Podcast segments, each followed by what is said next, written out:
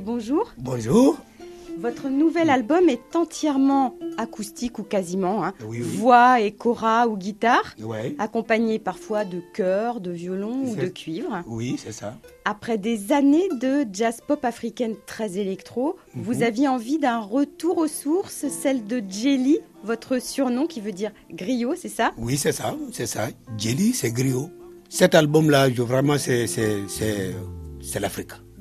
C'est l'Afrique, c'est, tous mes souvenirs. Parce que ça fait plus de 30 ans que je suis en Europe.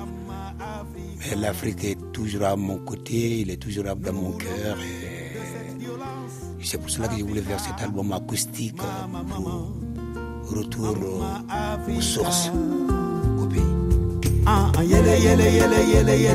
mama mama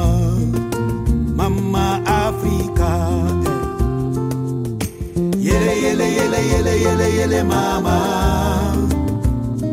Mama. Mama Africa yele yele yele yele yele yele mama. Vous chantez en langue soussou, bambara, malinké, wolof, quelques phrases en français qui évoquent la souffrance de l'esclavage, mais aussi la souffrance d'aujourd'hui, Oui, la violence, Oui. l'humiliation. c'est ça. Il y a aussi des morceaux plus légers comme euh, Patati Patata. patata. Cet album, Mama Africa, raconte l'Afrique. Oui, oui, parce que il y a cette Afrique qui nous manque. Et une, une Afrique de, ch- de chaleur, de poussière, de tous nos enfants, nos, nos- nos repères. Après 400 ans de l'esclavage, l'Afrique a beaucoup tombé, il se révèle, il tombe des pillages de diamants, de l'or, du bauxite, la pêche industrielle. L'Afrique, elle est toujours debout. Et l'Afrique, il veille tout le temps à ses enfants. C'est cette, Afrique-là que je parle.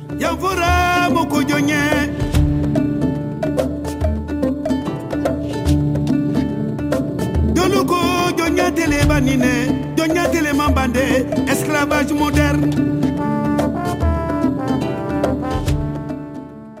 Vous abordez aussi un petit peu votre souffrance à vous. Oui, oui, oui, oui. Je voyage avec l'ensemble côté bas. Et puis je suis resté à Paris et la, galère a commencé. De 93, 94 jusqu'à 95, 96, j'étais dehors. Il y a une fois, on m'a attrapé et euh, je me suis retrouvé en prison. Mais chaque fois qu'on on, on on voit l'aéroport, l'avion il était plein. on me dit, mais cette fois-ci, c'est pas cette fois-ci, ça sera une autre fois. Je vivais dans les cafés, j'avais mon public. Vous êtes installé en France depuis près de 30 ans maintenant, Ouais. mais vous retournez régulièrement dans votre Oui. pays de naissance, la Guinée, où vous avez d'ailleurs composé cet album. C'est ça. Est-ce que la situation politique là-bas vous inquiète? Oui, ça m'inquiète. Parce qu'il y a, il y a la pauvreté, il y a une dégradation de, de l'éducation, les, hôpitaux ne fonctionnent pas, et c- ça va pas. Ça va pas du tout, ça va pas.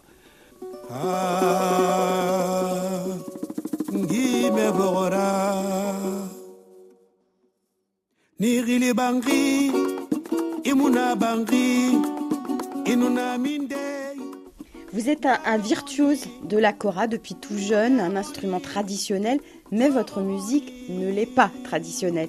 Elle mêle aux racines mandingues de l'afro cubain, du blues américain, des accents capverdiens. Ces influences, vous les devez à vos voyages ou aux artistes que vous avez accompagnés. Oui, tu sais, Paris, c'est un carrefour de la musique. Et avant que je sois chanteur, j'étais musicien.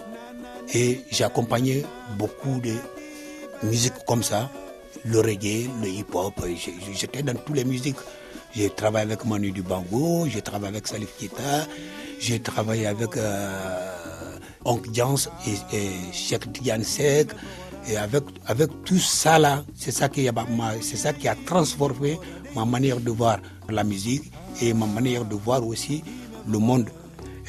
C'est c'est tout ça aussi là qui a changé ma manière de jouer la kora et ma manière de chanter. Chélie Moussa Condé, merci. Merci beaucoup.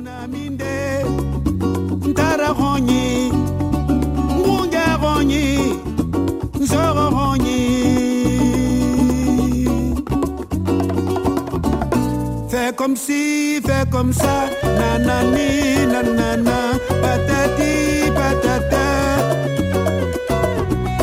Fais comme si, fais comme ça. Nanani.